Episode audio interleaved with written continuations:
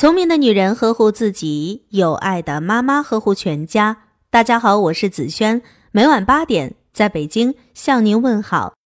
今天要和大家分享的文章是：儿子，千万别把老婆当亲人。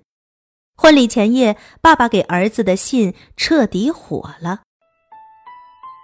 儿子，明天就是你的婚礼了。老爸丑话说前面。明天开始，我们可能就是两家人了。我和你妈不需要你的照顾，你这辈子最重要的事就是好好照顾明天和你结婚的那个姑娘。我这一辈子虽然不算活得明白，但也算小有成就。我不得不说，你妈妈的存在让我的人生有了巨大的飞跃和提升。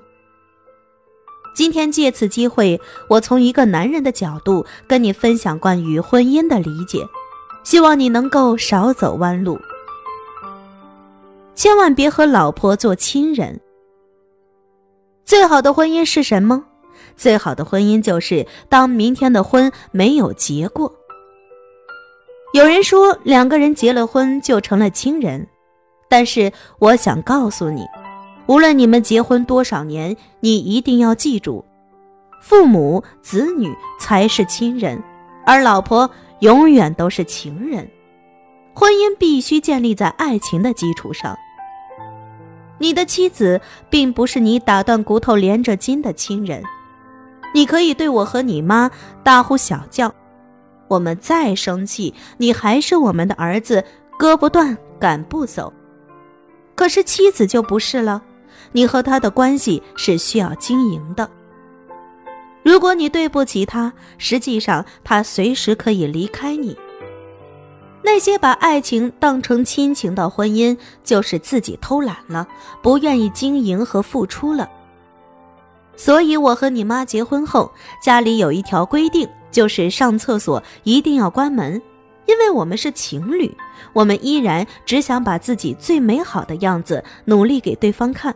这就是经营，就是付出。不要觉得结了婚就可以尘埃落定，就可以为所欲为。我做了父亲，做了人家的先生，并不代表说我就可以很自然的可以得到他们的尊敬。你每天还是要赚来他们的尊敬，你要达到某一个标准，因为这个是让我不懈怠的一个原因。我相信我的儿子也一定能赢得他老婆的尊敬。结婚其实真的好麻烦，婚姻也不是我们想象那么美好。你知道，我最近学会逛知乎了。我在知乎上看到一个叫张工的答主写的一段话，觉得写的特别好，也分享给你。婚姻的意义是什么？并不是让你一天都开开心心。也不是让你能一直体会到激情和爱，很多时候婚姻甚至是相反的，他用红绸缚住你的手脚，把一大堆不相干的三姑六婆、人情世故绑在一起，让你疲劳，怀疑这一切到底有什么意义。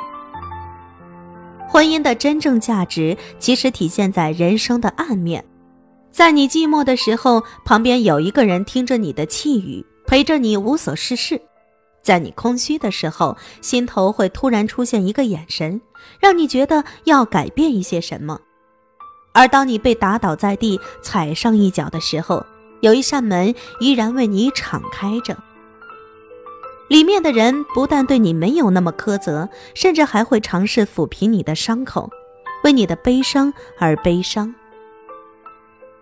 父母也能做到这样的事情。但是很遗憾，他们对你的理解并不会这么深，他们对你的陪伴也没法这么久。你知道了吧？总有一天，我们都会离开你，在你身边的就只有你的妻子，你组建的这个小家庭。这就是你为什么要结婚，为什么要用心去维系和经营一段婚姻的原因。这也就是我要给你说的重点。对老婆好是一个男人一生中最重要的事。老婆是天下最难的工作。你小时候因为我的工作很忙，所以很少回家。所以家里的一切事情，无论是你爷爷奶奶的身体、你的学习，还是维持这个家所必须的水电煤气费缴纳，亲戚朋友的人情往来、家务，都是由你妈来操持的。但是谁家不都是男主外女主内呢？更何况做做家务、带带孩子能有多难？有一次你姥姥生病，你妈妈不得不回娘家一段时间。我不得不每天紧赶慢赶回家给你做饭，好容易折腾出来几道菜，还得收拾，还得看着你学习。你正好是在最皮的时候，光想着玩，看你写作业这一件事，气得我心梗都快犯了。那两周下来，我觉得无比疲倦，家里脏衣服堆成山，桌子地板上到处都是灰，每天伺候完你，我都快累死了。有好几次早晨压根没起来，让你迟到了好几回。记不记得那段时间，咱爷俩过得有多惨？我是从那以后才感受到你妈妈有多不容易。所以，如果你下了班，就多问问你的老婆有没有需要帮忙的。人家姑娘嫁给你不是来当保姆的，你们相爱结婚。为的应该是珍视彼此的相遇，体谅彼此的辛苦，感激彼此的付出，这样才能手牵手走完这一生。对老婆好的男人才能成功。其实咱们家有一次特别大的危机，那时候我辞去公职下海经商，但是没什么经验就被人骗了，不仅赔了钱，还欠了债。我们不得不搬到一个老破小的房子里，生活水平一落千丈，还时不时得担心讨债人上门，亲戚朋友们都逐渐疏远了我们。那时候的我好像是孤岛一样，特别无助。于是他做了一件事，去一家家找那些欠我们钱的客户要账，每个人都让他吃闭门羹。我劝他放弃，但是他不愿意。后来，他真的要回了一笔钱。再后来，我们就真的东山再起了。所以我总是给你说，在咱家你妈最大，我们爷俩欠她的太多了。当一个男人遇到挫折时，能陪伴你、帮助你、挺你的，只有你的老婆。你还记得爸爸公司的王叔叔吗？你总说不太喜欢他，因为他总是喝酒抱怨。其实王叔叔起点特别高，上过大学，因为业务能力强，还被公派留学。为人热心肠，兄弟朋友多，对父母也孝顺。唯一一点，他对王阿姨很冷漠，总觉得她没什么文化，没见识。每次去他家吃饭，你王姨都忙前忙后，顾不上吃。王叔还会嫌王姨手慢，丢他脸了。家里的日子过不好，人的心情就变差，工作一定会受影响，所以王叔越混越差。